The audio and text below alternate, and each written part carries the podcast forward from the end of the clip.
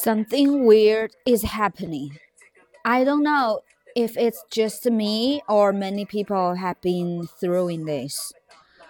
Recently, I mean, recently, I mean, the past whole week. Every day I feel so sleepy, and not just feeling sleepy, my eyes are watery the whole day. First, I thought, okay, it would be me, only me, solo me maybe something I eat, something is wrong. Maybe because of the super cold weather. Maybe because of my own immune system or metabolism or going through something strange or weird. So I take full responsibilities for my everyday watery, sleepy, sour eyes. But today, when I was talking to my boyfriend, he is in another country and he was driving to work and he was complaining that his eyes were watery, just like me. Then I couldn't help thinking that wow, is that any some type of new virus invaded in Earth? Maybe it's from outer space, aliens. I mean, what's going on? I never feel in this way in my whole life.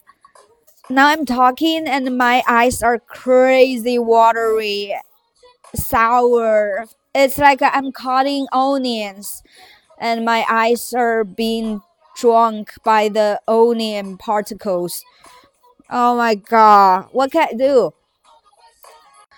Is that possible? Anything floating in the air we couldn't see? That are affecting my body, my eyes. Or people say when you eat too much pepper, black pepper, white pepper, that causes the similar symptoms, like make you feel sleepy, you can open your eyes and you can poop well. But I poop well.